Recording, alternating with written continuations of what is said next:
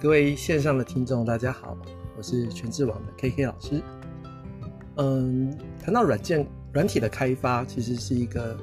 复杂且充满挑战的一个环境。那你要想想看，其实呃，具有很多不同能力水平的开发人员，然后去承担这种开发软体的这些业务或者是这个专案，然后呢，嗯，他们又要每些人每个人具备的安全的这个。Awareness 啊，安全常识可能都不一样。那写出来的这个软体的这个品质也会依照每个人能力也会有些不同。所以其实要去控制好一个软体的开发的这个品质是一个蛮蛮困难的事情。呃，事实上呢，我们现在很多的一些生活的一些。呃，东西都是被软体给控制啊，比如说最起码的，像像是你如果用什么什么什么擦米的一些呃居家的一些设备哈，扫地机器人啊什么的，啊这些通通都是用软体来控制。那甚至连现在连车子啊啊路上开的车啊，你都可以手放掉，然后去开。为什么？因为有软体在帮你做控制。那还有很多工作哈，自动化的工作或者是。呃，生活的一些起居的一些设备，啊，甚至是包含了水跟电的供应，其实多少都有一些软体的控制在在中间哦。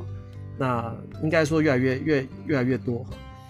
那你可以想象，如果这些软体哪一个地方出了一些问题，啊，或者是被不良的人去反反而来控制你的生活，那这是一个非常危险的事情哦。比如说，你今天。呃，开一台特斯拉的车子在路上，结果呢，收到一个讯息说，如果你不交出钱来的话，我就把这车子，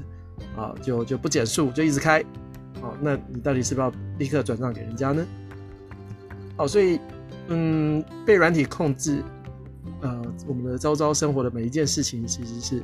非常的这个越来越稀松平常的事情，但是这样子也会充满了很多的不确定性跟风险。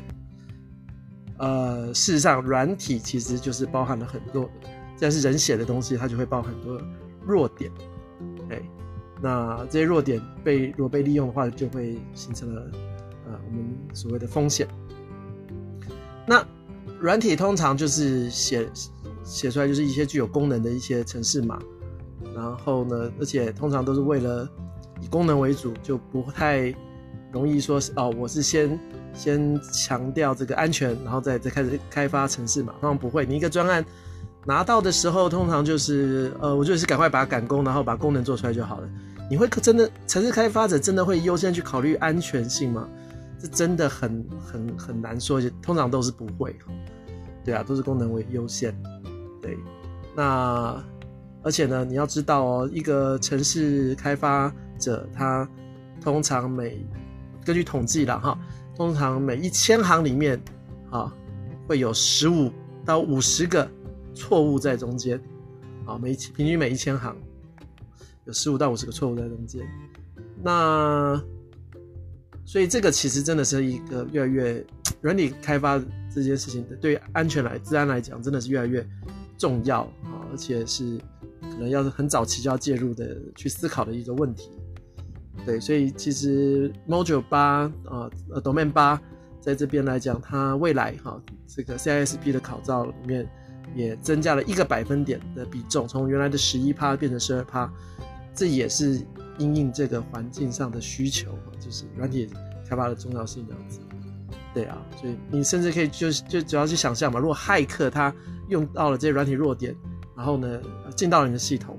哇，那真的是一个很难想象他会做出什么样事情的这个状况，所以真的，呃，软体开发在在这边来讲是的确值得大家多去关注的一部分。好，那今天的这个重要性的介绍就先到这边，谢谢各位的收听，我们接着会再开始谈，呃，城市是怎么写的，还有一些相关注意的事项，拜拜。